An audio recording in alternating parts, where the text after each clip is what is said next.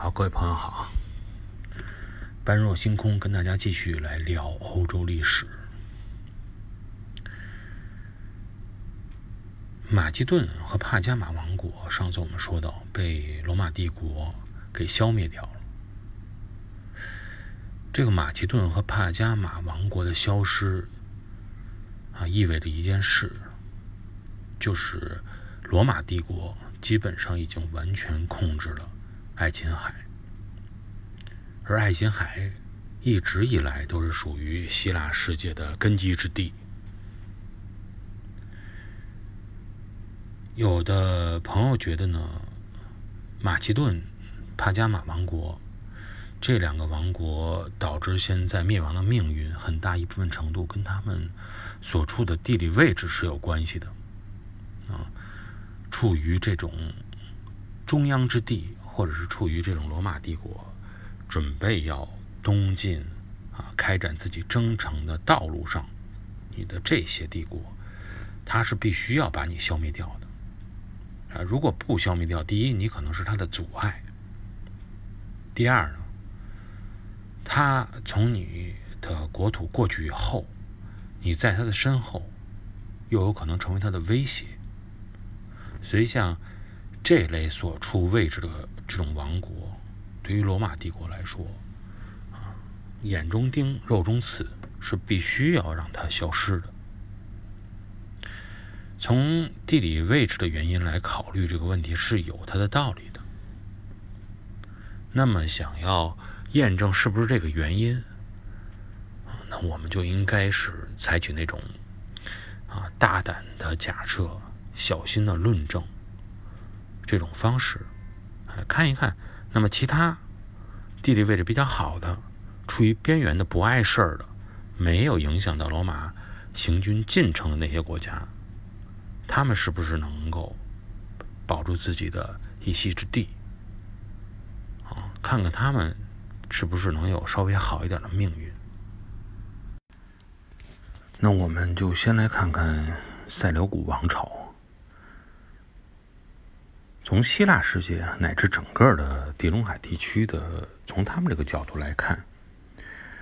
核心区在于亚洲啊，在叙利亚和美索不达米亚的这个塞琉古王朝，应该算是一个潜力非常巨大的一个王朝。有的朋友老是说塞琉古王朝没什么概念，没什么印象。我们塞琉古王朝简单说吧，就是之前那个。呃，恐怖政权 ISIS 试图建国的地方，大概就是这么一个区域啊。ISIS 大家都知道啊，是这个 Islamic State in Iraq and Syria 的简称，就是全称就是伊拉克与叙利亚伊斯兰国啊，它的缩写。当然呢，经常听新闻的朋友呢，知道它还有另外一个名字啊，叫 ISIL。为什么说一个是 S，一个是 L？S 代表是 Syria 啊，叙利亚的意思。L 呢是西方人更加熟悉的一个这个地理位置啊，叫里瓦特啊 l e v a t 是这个意思。它取代了叙利亚，他们觉得这个应该是伊拉克与里瓦特伊斯兰国都差不多。咱们就是一般呢，就是以 ISIS 来这么叫。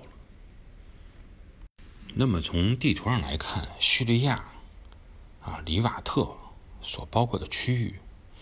都是地中海东岸，包括西亚列古带，以及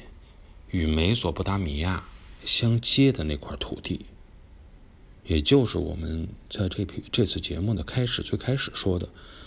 经常说的，包括叙利亚、黎巴嫩，甚至以色列、巴基斯坦在内的这种。大的啊，这么一个大的范畴地区啊，那么这个地区实际上他们试图建国的土地，就是著名的中东的肥沃的啊新月沃地。那么不论是在世界上任何一个地方，我们都会发现，不论是从古代到现代，只要是这个地方肥沃。只要是这个地方适合人类生存，自然条件特别好，只要是这个地方的地理位置非常优越，啊，非常的交通发达，属于大家的核心地带，那么这一块地方经常会处于这种动乱啊、战争的这种经历这种的磨难，处于这样的状态之下，为什么呀？大家都想要。呃，如果把这些地方啊称之为中央地带的话，那么它周边就可以称为相对于它来说的边缘地带。看今天这个新月沃地啊，我们从地图上也能看出来，包括小亚细亚半岛、伊朗高原、阿拉伯半岛、腹地、埃及，甚至于啊，整个这些地方对于新月沃地来说都是属于它的逐步扩大的边缘地带。那么新月沃地。处在他们之中，而且又是那么富饶，就变成了一个四战之地。那么这样的四战之地，在每一个阶段，最终占据它的人，肯定都是相对来说实力比较雄厚的人。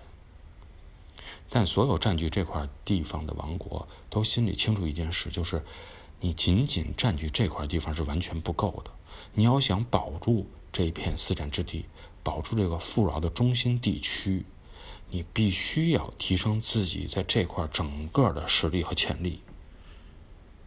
也就是说，你要对这块中央之地的外围地区、外围的边缘地区进行融合、进行整合，这样你才能真正具备一个成立一个稳定帝国的潜质。应该说呢，塞琉古王国最初做的还不错，包括伊朗高原。小亚细亚的大部分地区，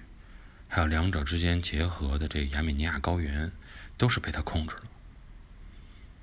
但正如上一期我们所说的哈，随着罗马人对希腊世界的这个征服，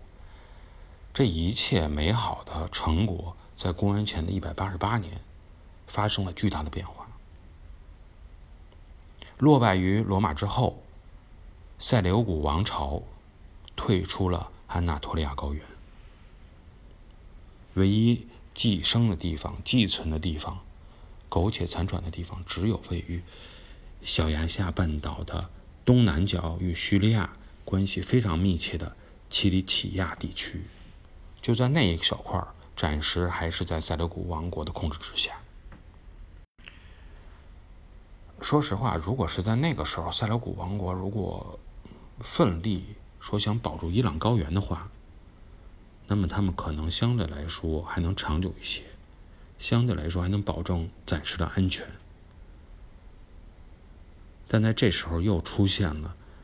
带有中亚游牧基因的强大的帕提亚王朝，这个王朝逐步崛起。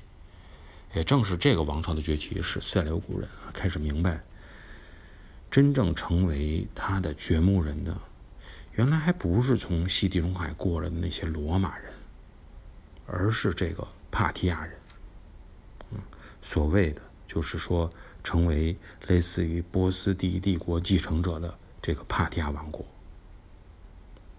而正是这个帕提亚王国，在公元前的一百四十七年，完成了对伊朗高原的统一。那么，经过了二十年的反复争夺以后，塞琉古王朝最终是彻底失去了美索不达米亚。能够控制领土只剩下奇里乞亚，从一个大国变成了这么一个小国，不仅说是要承受来自于包括安息的压力也好，甚至于落到了虎落平原被犬欺的地步，一度是被亚美尼亚人曾经吞并，在公元前的八十三年。那么，实际上历史呢就是这么有意思。对塞琉古王国来说，他们国家的历史记载的是曾经被啊这么一个小国亚美尼亚都欺负了。原来我们这么庞大，现在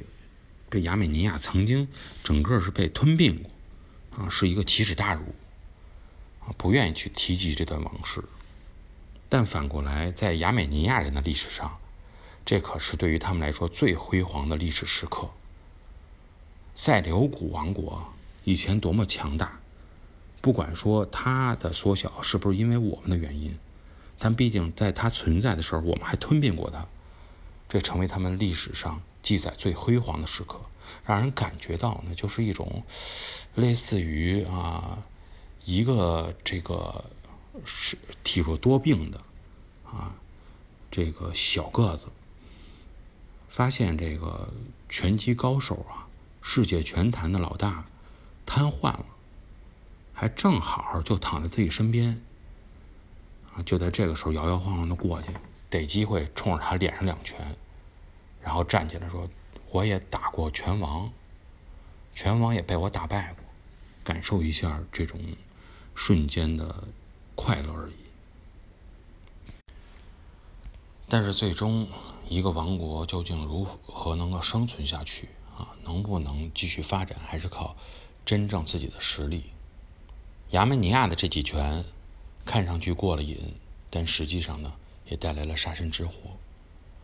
我们在下期节目中继续来聊，究竟出现了什么样的状况？对于亚美尼亚这样的王国，只能是用一句话来形容他这样的做法：既然实力不行，那索性不如就人生得意须尽欢算了。